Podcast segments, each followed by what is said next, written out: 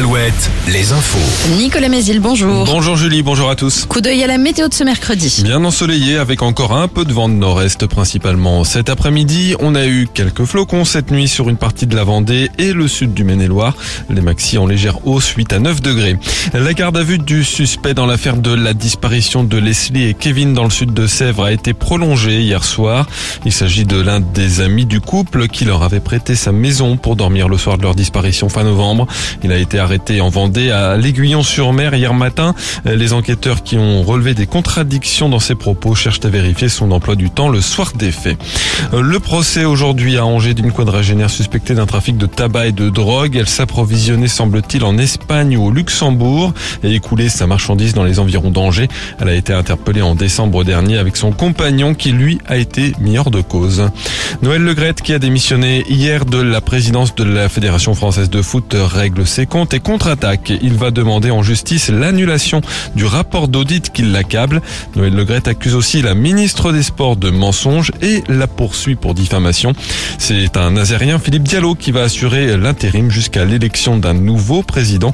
Un homme que connaît bien Didier Ezor, le président de la Ligue de football des Pays de la Loire.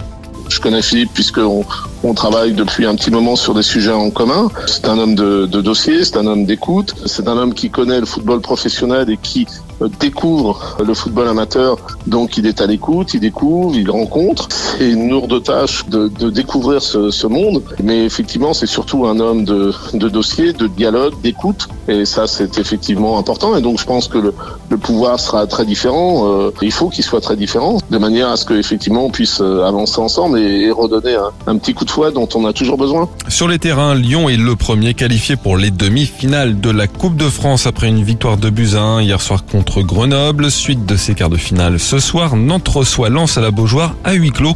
À suivre aussi plus tard dans la soirée, Toulouse-Rodez et Marseille-Annecy. En basket, qualification de Cholet pour les quarts de finale de la Coupe de France. Ce sera contre Lasvel le 18 mars à l'Arena Loire de Trélazé. Chez les femmes, il faudra un miracle pour que les Angevines obtiennent un ticket pour les demi-finales de l'Euro Coupe. Elles reçoivent l'Asvel ce soir en quart de finale retour après avoir été battues de 30 points à l'aller. Très bonne journée à tous sur. Alouette.